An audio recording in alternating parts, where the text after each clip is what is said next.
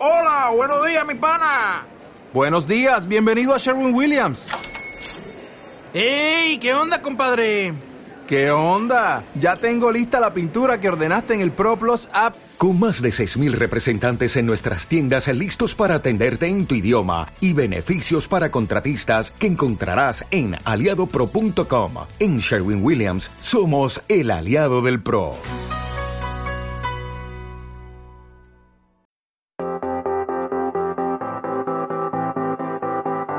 Bienvenidos al Centro Cristiano Esperanza de Valencia. Hoy prepara tu corazón y tu vida para lo que Dios quiere hablarte en este día.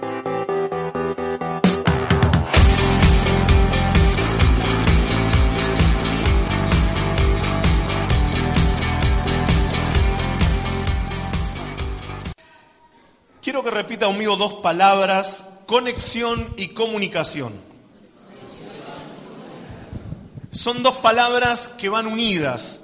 No puede haber conexión sin comunicación y cuando hay comunicación hay conexión.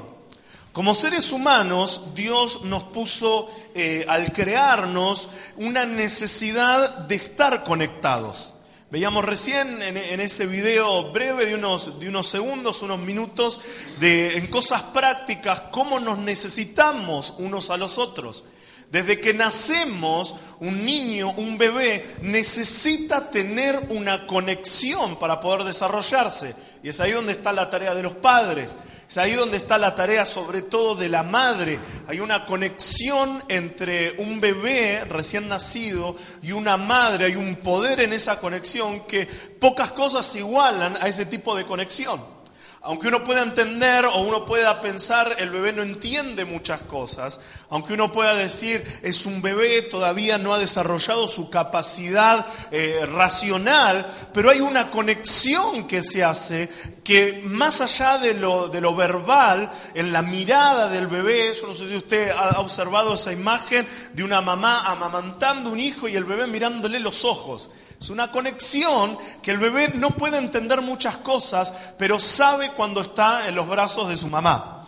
Sabe cuando está en los brazos de alguien cercano y sobre todo sabe cuando alguien lo sostiene que no es cercano a la familia o que no ha establecido algún tipo de conexión. Necesitamos como seres humanos estar conectados.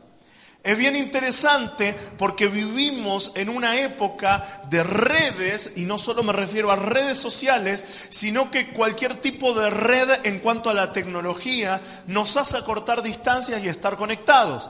Seguramente habrá alguno en este auditorio que tiene sus familiares en otro lado. Y es tan increíble poder mandar un mensaje de WhatsApp poder seguir a través de una red social la vida de otra persona, por más que esté a miles de kilómetros. Es por eso que Dios, cuando creó a, esos primeros, primeros hombres, sobre todo a Adán, dijo, no es bueno que el hombre que esté solo.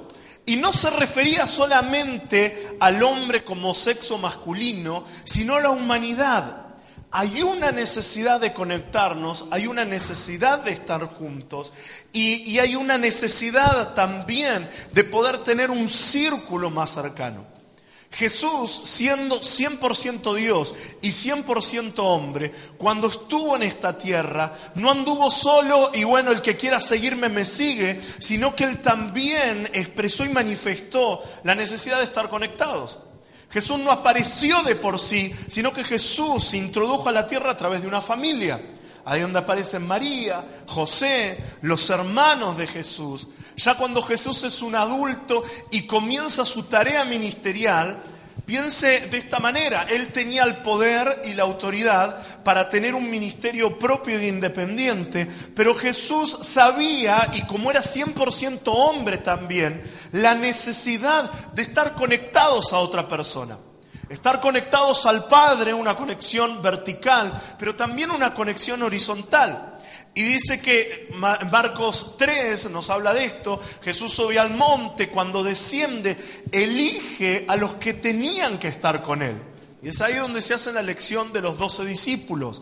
Pero había también otro tipo de conexión. La Biblia nos, nos, describe y los teólogos lo ordenaron de esta manera, donde Jesús también se conectaba con un grupo de 70 personas, más allá de los doce, que siempre estaban con Jesús. Estos eran los encargados de cuando Jesús iba a alguna ciudad, ellos iban días previos y empezaban a anunciar a la gente que Jesús estaba acercando. Después estaban los 120, que lo vemos manifestado en el libro de los Hechos, que son aquellos que recibieron al Consolador en el día del Pentecostés, que recibieron la manifestación del Espíritu Santo. Esos 120 también estaban con Jesús. Después la Biblia nos describe que grandes multitudes iban con él. Y tenemos a los 3.000, a los 5.000. Pero también dentro de los 12 Jesús tenía una conexión con tres de sus discípulos. Y aún dentro de los tres había una conexión muy especial con uno de sus discípulos, que luego él se autodenomina el discípulo amado.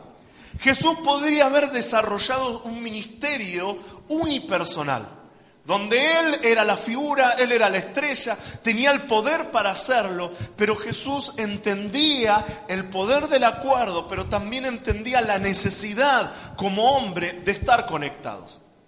Dijimos dos palabras, conexión y cuál es la otra? Comunicación. Es imposible estar conectado con alguien si no existe comunicación. Todo tipo de comunicación, verbal, eh, desde nuestros gestos, un eh, vieron que hay diferentes lenguajes, diferentes idiomas. Necesitamos comunicarnos para poder estar conectados.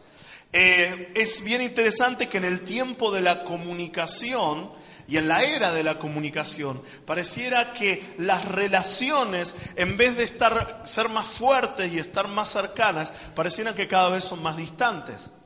Los jóvenes y adolescentes, eh, y sobre todo los adultos también, pero sobre todo los jóvenes y adolescentes, expresan más comunicación a través de una red social que cuando están eh, en carne y hueso con otra persona. Vos lees por ahí el estado de alguna red social de, alguien y vos decís, ¿y eso tenía adentro? Ya sé que expresó una, expresó una genialidad o que por ahí hizo alguna especie de protesta y sacó lo que había adentro. Decís, wow, ¿cómo puede expresar eso? Que cuando estuve con él nunca me dijo nada. No sé si a usted le ha pasado los famosos malos entendidos a través de los mensajes de texto que alguien te dijo algo y vos, dijiste, ¿por qué me dice esto? Estuve con él hace 10 minutos no me dijo nada. Y cuando vas a hablar con la persona te dicen, no, no te quise decir eso. Lo que pasa es que en los mensajes de texto se malentiende todo, yo te quise decir otra cosa. Y a uno le queda la duda de decir, me quiso decir lo que decía el texto. Pero por ahí, face to face, como que arrugó y me dijo otra cosa, ¿no? Ahora, es la era de la comunicación, pero las, conectividades o los puntos de, de, conexión son cada vez más débiles y menos fuertes. Ahora, hay un poder que se libera y ustedes están desarrollando todo este año esta palabra que les da un norte y una orientación, el poder del acuerdo. Hay un poder que se libera cuando estamos comunicados y cuando estamos conectados. Nosotros como congregación hemos desarrollado un mensaje similar que tiene que ver con el poder del uno. No es lo mismo estar, eh, estar juntos que estar conectados y estar de acuerdo. Son cosas totalmente diferentes. Cuando Jesús oró por los discípulos, cuando ya estaba por partir de esta tierra, Él no dijo, eh, Padre, que, que, estén juntos siempre, que sean buenos, que tengan buena onda entre ellos, sino la oración de Cristo antes de salir de este, de este mundo fue, Padre, te pido que sean qué? Uno. Y esa es la manifestación, la expresión del poder del acuerdo. Ahora es algo que si lo vemos humanamente, imposible ser uno cuando tenemos tantas diferencias. Diferencias culturales, diferencias de pensamiento, diferencias, ¿por qué no decirlas sociales? Diferencias idiomáticas. Recién el pastor Samuel les comentaba la impotencia de estar en un país donde no hablas el idioma. Nos habíamos aprendido una encuesta de memoria en nuestro italiano bien aborigen y, querés expresarte con alguien y que no te saque de la encuesta porque no sabes cómo expresarte. Ahora, ahora es bien importante entender cuando tenemos un mismo idioma, cuando hablamos la misma cosa, cuando todos estamos conectados al mismo lugar, eh, empieza a desatarse en nosotros el poder del acuerdo. Que ya no es que yo con el pastor Néstor me pongo de acuerdo a hacer algo, sino es que los dos nos conectamos a la misma fuente y de esa misma fuente comienza a bajar línea. Y quiero hablarte en esta mañana brevemente y que Dios nos ayude a respetar este, esta premisa brevemente, acerca de una, un nivel de conexión superior. Hoy nuestro estándar o nuestro parámetro para conectarnos con alguien tiene que ver con, con un sentimiento o con un dominio muy almático. Yo me conecto con las personas que me caen bien. Yo me conecto con las personas que tengo empatía, que piensan parecido a mí. Yo me conecto con las personas que tienen mi misma edad. Y es algo que Dios nos está hablando muchísimo en este tiempo, es poder reconciliar las generaciones. Porque, porque unos tengan una edad y otros tengan otro, no pertenecemos a cuerpos diferentes. Por eso es la expresión de Jesús, que sean uno. Y es por eso que somos un cuerpo como iglesia. Es tiempo de dejar y derribar todas las cosas que nos separan y poder empezar a tener puntos de encuentro, puntos de conexión, para poder ser un cuerpo de Cristo, no desarmado y que la mano está por un lado, el brazo está por el otro, el pie se quedó por ahí rezagado, sino que podamos estar juntos. Y es eso lo que la sociedad está esperando. La creación está esperando la manifestación de quiénes? De los hijos de Dios. ¿Y cuántos hijos de Dios hay en este auditorio? Levánteme la mano, por favor. Está esperando que vos y yo nos manifestemos, pero no que nos manifestemos como individuos, por eso es que comencé con esa introducción del ejemplo que nos dejó Jesús, sino que nos manifestemos como un cuerpo, como una iglesia, que la gente pueda vernos y pueda ver a uno. Que no vean a Santiago, que no vean al, pastor, sino que puedan ver una iglesia de pie, un cuerpo de pie. Por eso es tan fantástico eh, las actividades que también están desarrollando fuera de, esta, de estas paredes y de este auditorio, bajo un entendimiento de que somos iglesia también afuera. Somos iglesia en nuestro trabajo, somos iglesia en nuestra universidad, somos iglesia en nuestra casa, en nuestro hogar, en todos lados somos iglesia. Pero el desafío es que los demás puedan ver a uno. Y les decía que quiero hablarte acerca de un poder de conexión que va mucho más allá de lo que vos y yo podamos sentir. Vivimos en una sociedad muy almática. Vivimos en conexiones basadas en nuestros sentimientos. Yo calculo que una expresión similar a esta se usa en estos lugares, cuando vos conoces a alguien y te cae bien, y, vieron esas relaciones que los conoces y parece que te conocieras de toda la vida. En Argentina decimos, eh, tengo piel con tal persona, que es una expresión que quiere decir como que hay algo que me une, como que pareciera que me conozco hace 20 años. Pero hay otro tipo de personas que por ahí ya hace 20 años que te conoces y todavía no hubo piel, y todavía no hubo una conexión. Ahora eso es porque nuestras conexiones han estado basadas en lo sentimental.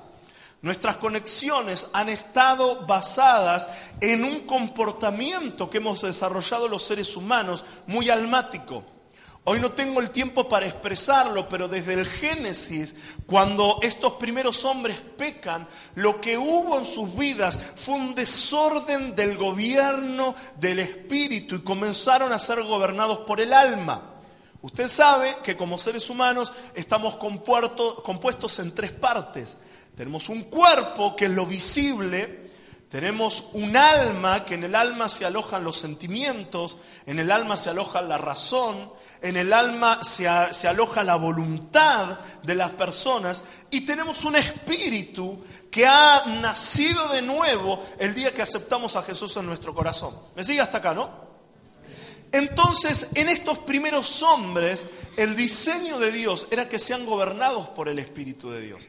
Pero cuando ellos pecan, comienza un gobierno del alma. No tengo tiempo para describirlo hoy, pero tiene que ver con, con, el árbol de vida, con el árbol de la ciencia del bien y del mal. Pero es interesante que cuando ellos comen de ese árbol, comienzan a experimentar sentimientos y esos sentimientos dirigen sus conductas. Cuando Dios está buscando a estos, a estos primeros hombres, le dice, ¿dónde estabas? Y Adán le responde, es que tuve miedo. El miedo es un sentimiento que se aloja en el alma. Dice, tuve miedo y me escondí. Hasta ese entonces, Adán y Eva no habían experimentado sentimientos que generen una conducta negativa a lo que iba en contra de Dios. Hasta ahora nunca se habían visto desnudos.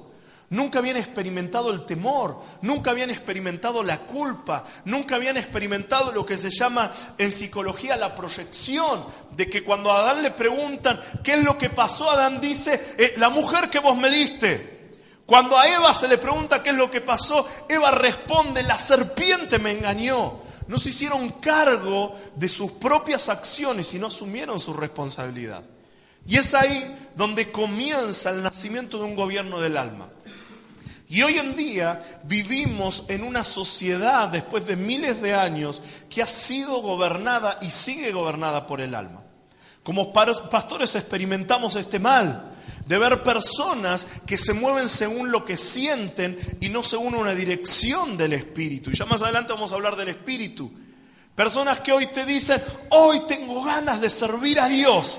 Y vos decís, este muchacho se come el mundo, porque viene con una fuerza, viene con proyectos, viene con ideas que le duran un mes, dos meses, tres meses, y ya el cuarto mes se te acerca y dice, pastor, no sé si Dios existe, no sé si tengo que seguir congregándome, por emociones. Un día se sienten bien, quieren conquistar al mundo, al otro día se sienten mal y no saben qué hacer de su vida. Y este gobierno del alma se ve en todo tipo de relaciones y en todo tipo de conexiones. Vivimos y bajo la palabra de Dios tenemos que levantar la bandera del matrimonio, del matrimonio para toda la vida. Pero vivimos en una sociedad donde cada vez, y esto ha entrado a la iglesia de Cristo, es más normal el divorcio. Y no es que yo esté en contra del divorcio, sino que la Biblia nos, nos habla explícitamente del divorcio. Y no estoy, esto que no sea un mensaje condenatorio a alguien que ha experimentado y ha tenido por diferentes situaciones en la vida que, que, divorciarse, que separarse de la persona, sino estoy hablando de alguien que ya está en el camino del Señor, que ha tenido la luz de Cristo, pero uno sabe que el amor es mucho más allá de un sentimiento y que el amor no puede ser lo único que sostiene una pareja y lo único que sostiene una familia. El amor tiene que ser una decisión de todos los días. El amor es mucho más que una conexión de dos. Por eso el hombre más sabio que estuvo sobre la tierra nos dice, mejores son dos que uno. Porque dos van a ganar mejor dinero. Porque dos, cuando uno caiga, el otro lo va a levantar. Cuando haya temporadas de frío, los dos se van a calentar mutuamente. Y es eh, eh, interesante porque viene hablando del poder de ser dos y termina el, párrafo diciendo, cordón de tres dobleces no se rompe fácilmente. ¿Y cómo es esto de que viene hablando de dos y termina hablando de tres? Porque en una familia no puede estar basado o la base o la estructura de una familia en la relación o en el sentimiento amoroso entre dos personas, sino que tiene que estar la persona de Cristo, la persona del Espíritu Santo. Dios tiene que estar en esa familia. Por eso que dice cordón de tres dobleces no se rompe fácilmente. No es solo conectarnos horizontalmente, sino tiene que haber una conexión vertical. Y la conexión vertical nos habla de una conexión no basada en el alma, sino basada en el espíritu. Una conexión que va más allá de lo que yo siento, va más allá de que si el pastor Néstor me cae bien o no me cae bien. Es una conexión que, y hoy cantábamos y expresamos eso en la última adoración que estábamos ministrando, es una conexión que tiene que ver con obediencia. Diga conmigo obediencia que va más allá de lo que yo pueda sentir. Pero a mí, y, voy a usar al pastor Néstor porque es el único que conozco, pero a mí no me gusta trabajar con Néstor. No sé, su acento está raro, no me gusta trabajar con él. Pero va mucho más allá de lo que me gusta o no me gusta, de lo que quiero o no quiero, tiene que ver con una conexión espiritual que de mí demanda obediencia. Y es ahí donde se da el poder del uno. Es ahí donde se da el poder del acuerdo Miren, la sociedad eh, eh, en, su, en, su, en su historia siempre quiso conectarse para hacer cosas sin la dependencia de Dios. Tenemos el ejemplo de la Torre de Babel y ahí vemos bien claro cómo eh, la comunicación y la conexión están relacionadas íntimamente. Dice que se pusieron de acuerdo los hombres para generar una torre y construirla. Y Dios vio que hay un poder en el acuerdo. Y fíjense cuál fue la estrategia de Dios para destruir ese acuerdo que habían hecho. Les cambió los idiomas, les cambió las lenguas y ya no se podían comunicar. Y entendemos que cuando nuestros proyectos, cuando nuestras iniciativas no solo son una buena idea, no están basadas en nuestras emociones y en nuestros sentimientos, sino están conectados directamente con la fuente, están conectados directamente con Dios y esa es una conexión en nuestro espíritu. Nada ni nadie nos puede detener. Nada ni nadie puede detener la obra de Dios cuando es manifiesta y desarrollada en un hijo que obedece. Nada ni nadie puede detener la obra de la iglesia cuando está conectada a la voluntad de Dios. Es muy lindo y es buena onda estar conectados entre nosotros, pero necesitamos por sobre todas las cosas estar conectados a la fuente, estar conectados a Dios. Es muy lindo tener conexiones que expresan un sentimiento, pero la Biblia nos habla más de una vez que, eh, eh, haciendo una analogía como la base del sentimiento, el corazón, y nos dice sobre toda cosa guardada, ¿qué es lo que hay que guardar? Eso es una, una advertencia diciendo, cuidado, no te muevas solo con tus emociones o lo que sentís acá adentro, guarda tu corazón. En otra expresión nos dice, engañoso es el qué el corazón más que todas las cosas. Otra vez advirtiéndonos, advirtiéndonos de un dominio del sentimiento y del alma, aún por sobre la voluntad espiritual de Dios. Y acá está la conexión entre, entre la conexión, valga la redundancia, y la comunicación. Esta relación estrecha. Dice la palabra de la abundancia de dónde? Del corazón habla la boca. Te empezás a comunicar, empezás a tener puntos de conexión según lo que hay en tu corazón. Y quiero que podamos buscar en la palabra de Dios San Juan capítulo 15.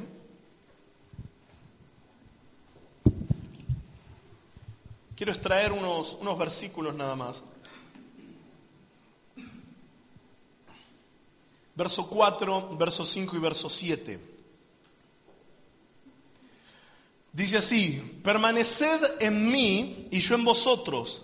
Como el pámpano no puede llevar fruto por sí mismo si no permanece en la vid, así tampoco vosotros, sino que permanecéis en mí. Jesús dice, yo soy la vid, vosotros los pámpanos. El que permanece en mí y yo en él, leamos todos juntos lo que continúa, este que lleva mucho fruto porque separados de mí nada podéis hacer. Verso 7. Si permanecéis en mí y mis palabras permanecen en vosotros, pedid todo lo que quisieres y os será hecho. Jesús nos dice, yo soy la vid, ustedes son los pámpanos. Si querés ser exitoso en esta vida, si querés tener frutos en esta vida, tenés que estar conectado conmigo antes que con tus emociones. Por eso es que la adoración va mucho más allá de lo que yo siento. La adoración tiene que ver con que Él es digno de que yo venga, le adore, le, le, entregue toda mi vida. Por eso es que levantamos nuestras manos en señal de rendición, más allá de lo que yo siento no sienta.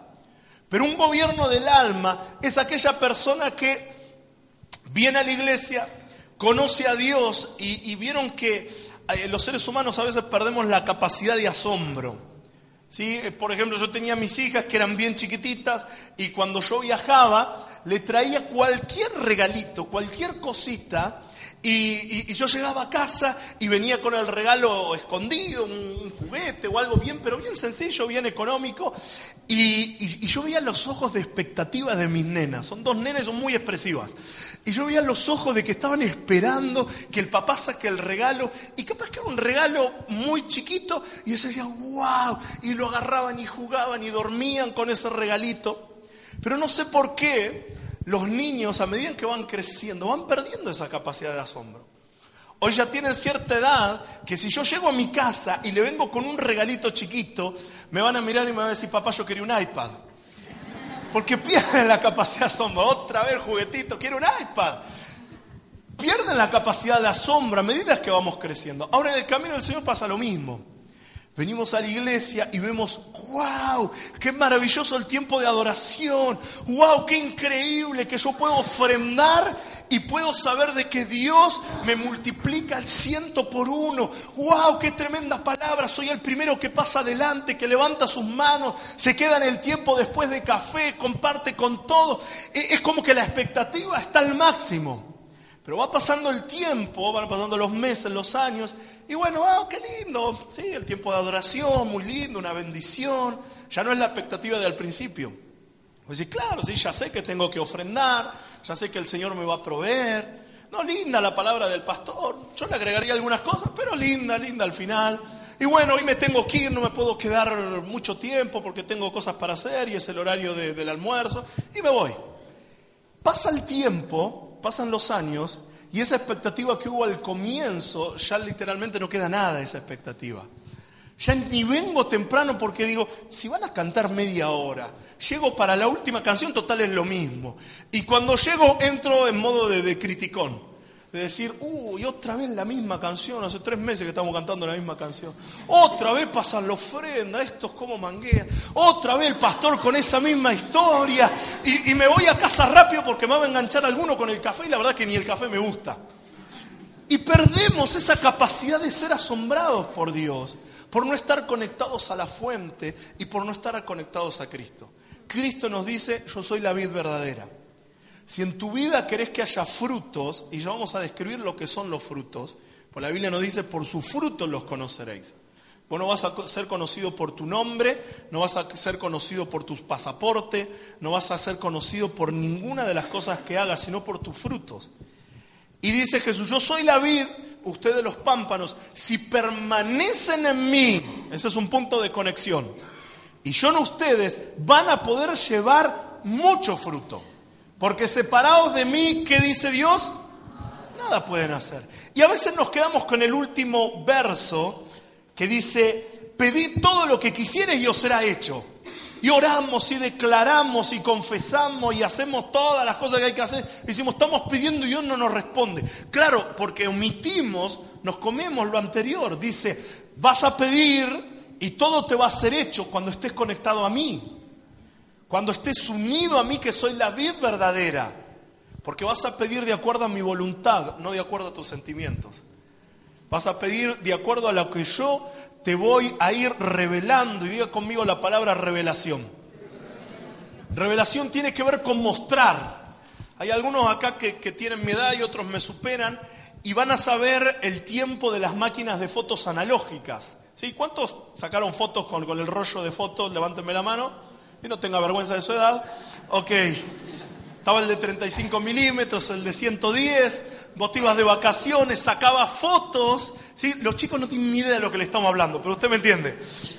Ibas a la casa fotográfica para que te revelen, ¿sí? ¿Estoy hablando bien? Para que te revelen el rollo de fotos. Y la mayoría salían fotos de cualquier cosa y podías rescatar, no sé si eran 24 fotos, podías rescatar 15.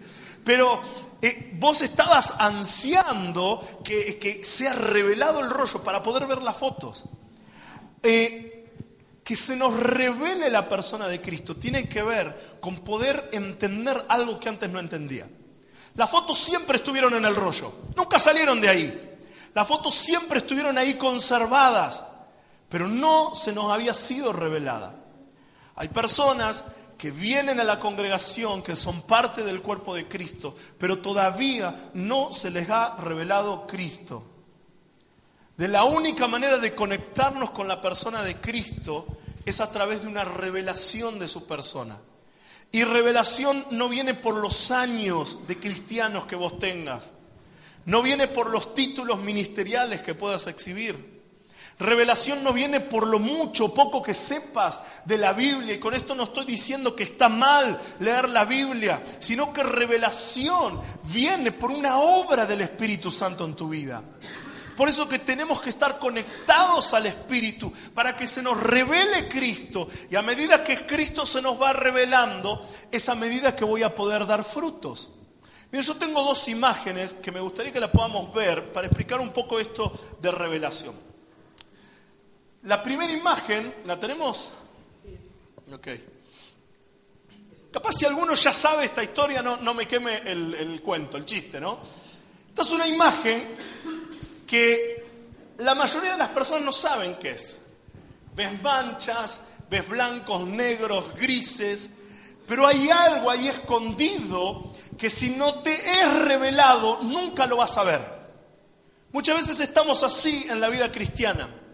Vemos lo que habla el pastor, vemos el, de- el desarrollo de la iglesia, pero no lo entendemos, no se nos fue revelado. Está ahí, pero no se nos fue revelado. Y ahora quiero que veamos la segunda imagen. Esta es una imagen de revelación, ¿sí? El círculo, eh, bueno, no es un círculo, sino el trazo rojo, nos habla de que ahí, ¿qué hay? Una vaca. Siempre estuvo ahí la vaca, solo que no se nos había sido revelado. Mira, volvé a la imagen anterior, por favor. No, no hubo truco de imágenes ni nada, ¿sí? es la misma imagen. ¿Estaba la vaca, sí o no? Siempre estuvo la vaca ahí. Ahora, ¿cuántos ven la vaca? Levántenme la mano. Todos ven la vaca, ¿no? ¿Por qué ven la vaca? Estuvo ahí, ¿no? Estuvo siempre ahí la vaca. Ya, mostrame la imagen, eh, eh, la, que tiene el contorno rojo, por favor. Pero no se nos había sido revelada la vaca. Ahora, deja la otra imagen, te voy a volver loco. Deja la otra imagen. Ahí está esa imagen. Es imposible no mirar esa imagen y no ver la vaca, ¿sí o no? Estaba ahí la vaca y ahora, aunque quieras poner los ojos chiquitos y que se fume, está ahí la vaca. Siempre va a estar ahí. ¿Por qué? Porque se te fue revelado. Lo mismo pasa con la persona de Cristo. De la única manera de ver a Cristo, conectarme con Cristo y poder llevar mucho fruto es que Cristo se me revele. Y la revelación de Cristo tiene que ver, y esto, Dios quiera, no, te suene algo místico, tiene que ver con una actividad espiritual en tu vida. Cristo no se nos revela simplemente con congregarnos el domingo, con ser parte de los grupos de crecimiento. Cristo no se nos revela con leer mucho la Biblia. Cristo se nos revela a través de una conexión entre su espíritu y mi espíritu. Leo rápidamente y ya quiero ir cerrando. Si quieren los que estén anotando y les gusta poder repasar después en la semana, anoten Mateo eh, 16, 16 y 17, una expresión donde eh, Jesús le pregunta a sus discípulos, ¿quién soy yo? Y Pedro le dice, tú eres el Hijo, tú eres el Cristo, el Hijo del Dios viviente. Y Jesús le dice en el verso siguiente, eso no te lo reveló carne ni sangre, sino mi Padre que está en los cielos. Pedro, y siempre lo vemos a Pedro como el torpe, como el, el- el atropellado, Pedro tuvo una revelación de quién era Cristo, pero fue una revelación del Padre, fue algo espiritual en su vida. Pero quiero leer en Romanos 8, versos 14, 15 y 16.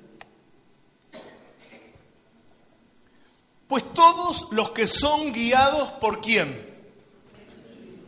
Estos son... No quiero meterme en un tema doctrinal, pero muchas veces pensamos que son hijos de Dios los que hicieron la oración de entrega. Romanos nos dice, son hijos de Dios los que son guiados por qué? Los que tienen una conexión con el Espíritu de Dios. Verso 15, y ustedes no han recibido un espíritu que los esclavice al miedo. En cambio, ¿qué espíritu recibimos? El espíritu de Dios. Cuando Él los adoptó como sus propios hijos, y ahora lo podemos llamar Abba Padre. Verso 16, pues su espíritu, ahí viene la conexión, su espíritu se une a nuestro espíritu para confirmar que somos hijos de Dios. Estoy leyendo, perdón, no te avisé, la, la versión NTV. Dice, su espíritu se une, esta versión dice, el mismo espíritu da testimonio a nuestro espíritu que somos hijos de Dios. La revelación de quién es Cristo para poder conectarnos con Él es una actividad espiritual que pasa con el Espíritu de Dios y nuestro espíritu. No es algo que pasa simplemente en nuestro cuerpo. No es algo que pasa en nuestras emociones. Y gloria a Dios por las experiencias que tenemos de que hemos sentido diferentes manifestaciones del Espíritu de Dios. Pero muchas veces ves a alguien, y permítanme la expresión, que pasa adelante, que llora, que deja el charco de mocos y es ministrado y algo tan emocional y a la semana siguiente, capaz que ni se congrega más, capaz que lo vemos en cualquier lado. ¿Por qué? Porque lo que tuvo fue una conexión con su alma, no una conexión con el espíritu. Cuando vos tenés una conexión espiritual, aparece la vaca. Cuando vos tenés una conexión espiritual, lo mismo que antes veías, comenzás a verlo de otra manera. Lo mismo que antes leías, comenzás a leerlo de otra manera y decís, wow, este salmo lo leí 25 mil veces. Mi mamá me lo enseñaba desde que tenía pañales y hoy lo veo desde otra manera porque se me fue revelado. No sé si me entienden. Ahora mismo San Juan dice eh, que permanezcamos en Él y para poder, eh, cuando permanecemos en Él, comenzamos a dar mucho fruto. Y quiero finalizar hablando de los frutos. El resultado de permanecer unidos a Cristo a través de una revelación en mi espíritu es que tengamos frutos. Gálatas capítulo 5, verso 16, verso 18 al 23. Nos habla de dos tipos, o mejor dicho, de un tipo de frutos y un tipo de obras. Nos describe las obras de la carne. La carne tiene que ver con una similitud con el alma, con lo sentimental y nos habla de los frutos del Espíritu.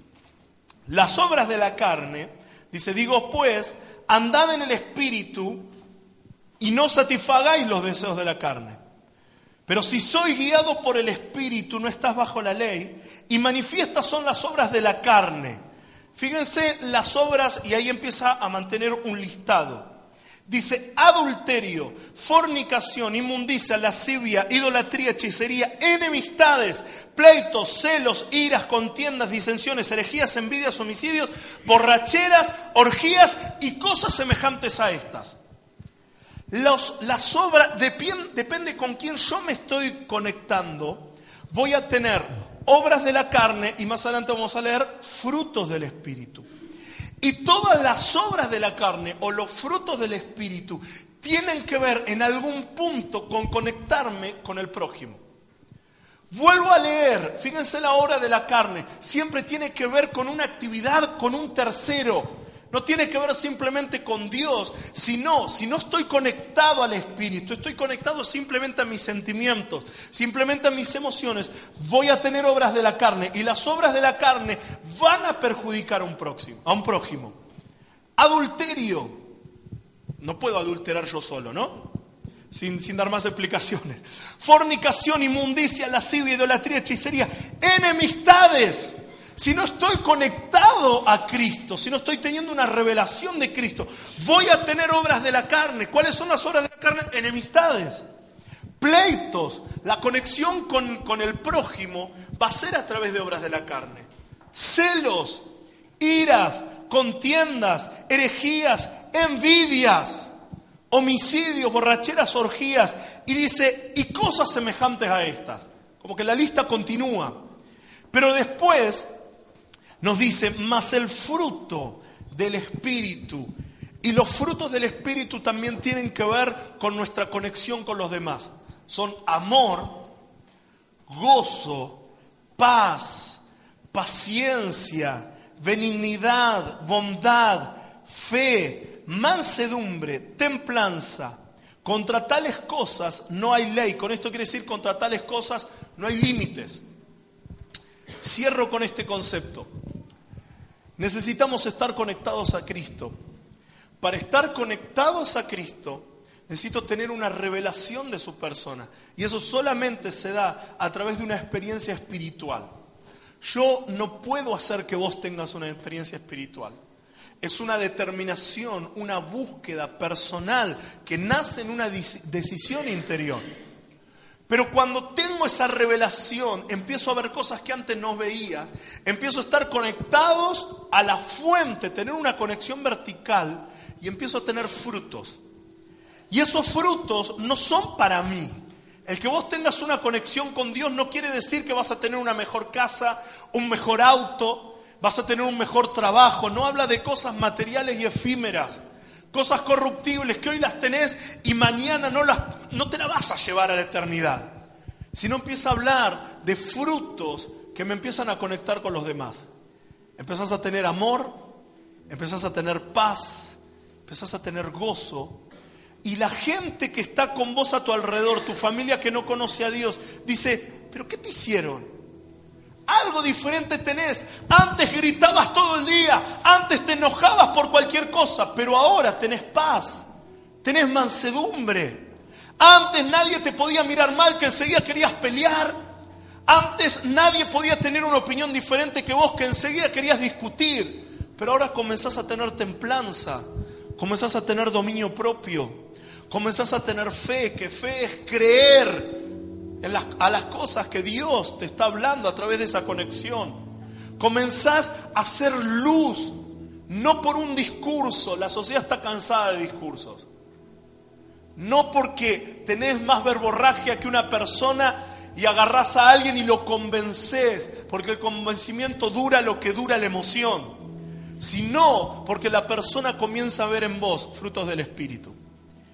Y hay una diferencia entre el fruto del Espíritu y la obra de la carne. La obra de la carne habla de una actividad mía, de un ofrar, de una actividad que yo genero y provoco.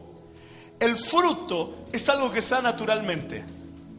Vos a un árbol, si tenés ciertos cuidados y está en un ambiente adecuado, supongamos un árbol de limones, si lo regás, si lo cuidás, cuando es la temporada, ese árbol, ¿qué es lo que va a dar?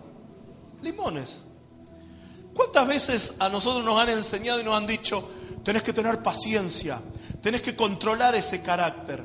¿Y saben lo que hemos hecho en vez de tener frutos del Espíritu? Hemos reprimido. reprimir algo no tiene que ver con los frutos. Por ejemplo, si tengo poca paciencia y, hay situaciones que son ambientes que por ahí da para que me descontrole, lo que hago es, me la aguanto, me la aguanto, me la aguanto, me la aguanto, y reprimo, reprimo, reprimo. Viene una tentación y ¿qué hago? Me la aguanto, me la aguanto, reprimo, reprimo, reprimo. Viene un, momento donde, qué sé yo, tengo que tener falta de fe y hay dudas, como cantábamos hoy, vienen diferentes tempestades. ¿Y qué es lo que hago? Me autoconvenzo de que voy a salir adelante. Yo puedo, yo puedo, yo puedo. Dios está conmigo. Pero la vida cristiana no es una vida donde tenemos que reprimir cosas, porque lo que reprimís tarde o temprano salta. Podés un tiempo reprimir una tentación, una adicción, pero si no hay una obra de Cristo en tu vida, tarde o temprano salta. Por un tiempo podés reprimir tu mal carácter, por un tiempo podés reprimir tu enojo, pero tarde o temprano salta. Pero cuando es un fruto, y esto es fantástico, se da naturalmente. Cuando es un fruto, tarde o temprano, sale de vos esa paz que estabas buscando. Cuando es un fruto, no es un autoconvencimiento y no es ponerle el pecho a la situación, sino que cuando es un fruto comenzás a tener fe. Cuando es un fruto, producto de la relación y la conexión que tenés con el Padre, no es que te obligás a evangelizar, sino que no puedes dejar de hablar del amor de tu vida. A mí a veces me da una pena cuando se hacen convocatorias para evangelizar y, es como que nos vamos agarrando coraje entre todos, ¿no? Y dale, dale, vamos, dale, no voy yo y como, van, tengo que ir. Y es una cosa que hasta parece forzada. Pero cuando es un fruto, por estar conectados a Cristo, vos no podés dejar de hablar de la persona que amás. ¿Y qué importa si la otra persona te viene con sus cuestionamientos racionales? Vos le estás hablando de una experiencia que va más allá de la razón. Mira, vos me podés decir un montón de cosas, me podés decir que no tenés ninguna necesidad, me podés decir que estás bien. Yo te vengo a hablar de la experiencia de Cristo en mi vida. No te vengo a leer religión, no te vengo a leer versículos bíblicos, te vengo a hablar de la experiencia de Cristo en mi vida y esa misma experiencia la podés tener vos la gente comienza a ver los frutos. Cuando vos vas por la ruta, comenzás a ver los frutos de los árboles. Y llegando acá veíamos tantos árboles de mandarinas Y vos decís, es, es imposible que nos vean los frutos. Cuando vos y yo estamos conectados a la fuente, a Cristo, la sociedad, tu familia, tus compañeros de trabajo, tus compañeros de escuela, comienzan a ver que en tu vida hay frutos. Y antes eras alguien irritable y ahora tenés paz. Antes eras alguien que no se te podía ni saludar porque ladrabas y ahora comenzás a tener masodumbre, templanza, comenzás a tener amor. Y dice la palabra en Gálatas, contra tales cosas no hay límites. Siempre se puede amar más, siempre se puede ser más paciente, siempre se puede ser más bueno. Y quiero terminar en el mismo San Juan cuando nos habla Cristo diciendo yo soy la vid verdadera y ustedes los pámpanos, en el verso 12 al 15 dice, este es mi mandamiento. Después de, hablarnos, y hay una conexión entre estos versículos, después de hablarnos, yo soy la vid, separado de mí nada podéis hacer. En cierta manera nos está diciendo, cuando estás permaneciendo en mí, cuando estás permaneciendo en mi presencia, hay un mandamiento, que os améis los unos a los otros como yo es amado. No está diciendo que tengas conexión con las personas que te gustan, con las personas que te caen bien, con aquellos que son de tu mismo país, con aquellos que son buena onda, con aquel que tiene una sonrisa. Dice que se amen los unos a los otros, más allá de lo sentimental, más allá de lo almático, porque es un mandamiento que viene desde el cielo. Y nadie tiene mayor amor que este, que uno ponga su vida por sus amigos. Y Jesús nos dejó este ejemplo. Vosotros sois mis amigos si hacéis lo que yo os mando. Ya no llamaré siervos, porque el siervo no sabe lo que hace su Señor. Pero os he llamado amigos, porque todas las cosas que oí de mi Padre les, les he dado a conocer. Vienen tiempos donde la iglesia de Cristo tiene que tener una madurez de conexión y que en esa madurez Dios nos empiece a hablar de sus secretos, del oculto, que Dios nos empiece a hablar del futuro que tiene con tu familia, con tu vida. Que Dios nos empiece a hablar del futuro que tiene con esta ciudad, con esta nación, con Europa. Y que estemos tan conectados a la fuente que los demás empiecen a ver esos visibles frutos que hay en nuestra vida.